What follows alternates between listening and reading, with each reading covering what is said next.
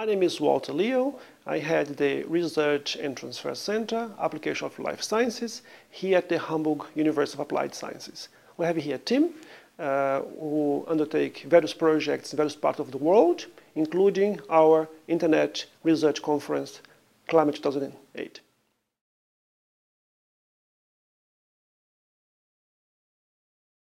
Well, climate change is a matter very important to us, and we try to approach climate issues Uh, in the context of our teaching program as well as research.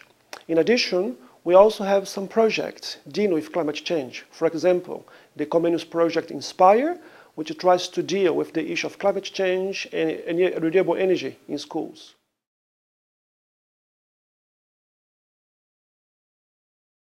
We plan to organize a number of projects looking at climate changes in Germany and abroad.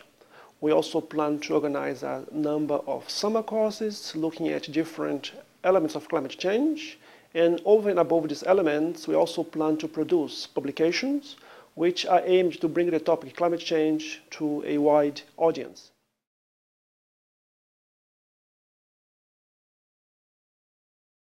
Perhaps the most special feature of this conference is the fact that it takes place online. It's a completely virtual conference, no travel, no CO2 emissions. In addition, the CO2 emissions caused by the participants will be compensated because we have a system by which we acquired climate certificates so as to neutralize the pressure caused by switch computers on and be online for some time.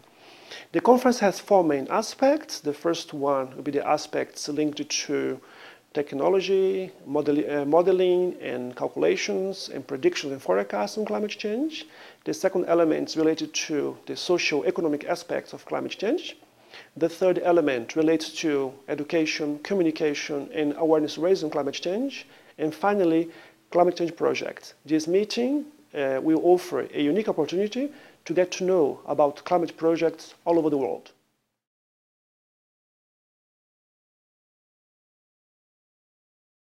Oh, I have three main wishes. Uh, the first wish is that uh, people use the platform we are offering to get information about climate change, to inform himself or herself about it, and get to know more about this topic.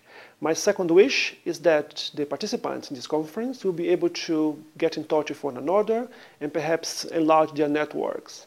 And my greatest wish is that uh, thanks to the conference we're organizing and the platform we're offering, perhaps cooperation projects may arise. We hope that this conference will offer a platform for cooperation, for information and communication on climate change.